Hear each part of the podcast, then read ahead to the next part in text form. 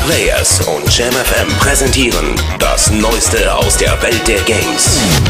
Test 1. Splinter Cell Conviction. Plattform. Xbox 360. Wertung. Befriedigend. Release. Schon erhältlich. Das Fazit der 4Players Redaktion. Der Sam Fisher, den Sie kannten, ist tot. Besser könnte man den Kurswechsel im Spieldesign nicht auf den Punkt bringen. Statt spannenden Schleicheinlagen gibt es hier Action- und Feuergefechte vom Fließband. Doch selbst als Shooter macht der Titel nur eine solide Figur. Taktische Möglichkeiten gibt es nur wenige. Hier hat man die Stealth-Action dem Mainstream geopfert. Test 2. Afterburner Climax. Plattform. Xbox 360 PS3. Wertung. Gut. Release. Schon erhältlich. Das Fazit der 4Players Redaktion. Afterburner Climax ist das perfekte Spiel für die aggressive Viertelstunde nach Feierabend. Konsole an, Hirn aus, Daumen auf Dauerfeuer und ab geht die Post. Irre schnelle Grafik, pausenlose Explosionen und rasante Fassrollen treiben den Puls nach oben. Nur an einen Mehrspielermodus hat man nicht gedacht. Trotzdem ist Climax ein flotter Arcade-Spaß für zwischendurch, der langfristig aber nicht viel zu bieten hat.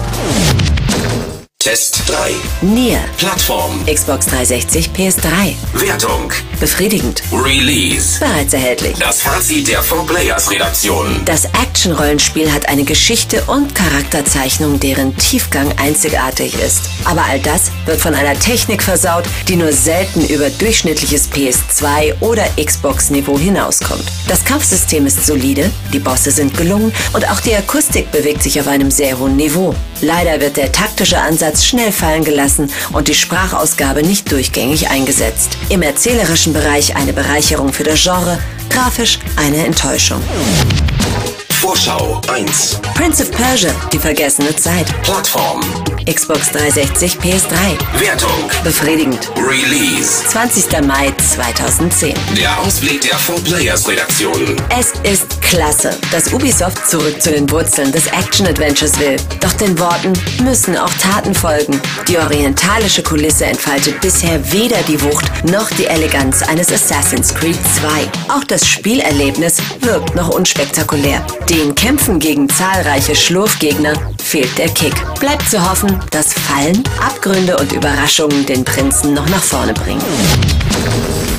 Vorschau 2. Armade 2, Operation Arrowhead, Plattform. PC, Wertung. befriedigend. Release. 29. Juni 2010. Der Ausblick der 4Players Redaktion. Armade 2 hat einen schweren Stand. Auf der einen Seite bietet es die Komplexität, die sich Simulationsfetischisten wünschen. Auf der anderen Seite trüben massive Bugs und KI-Aussetzer die Motivation, sich auf den virtuellen Krieg einzulassen. Was für das Hauptspiel gilt, deutet sich auch für die eigenständig laufende Erweiterung an, die mit Düppeln und Drohnen einige neue Spielelemente bietet. Den Fokus legen die Entwickler wohl weniger auf die Kampagne, sondern die Mehrspielergefechte und den mächtigen Editor.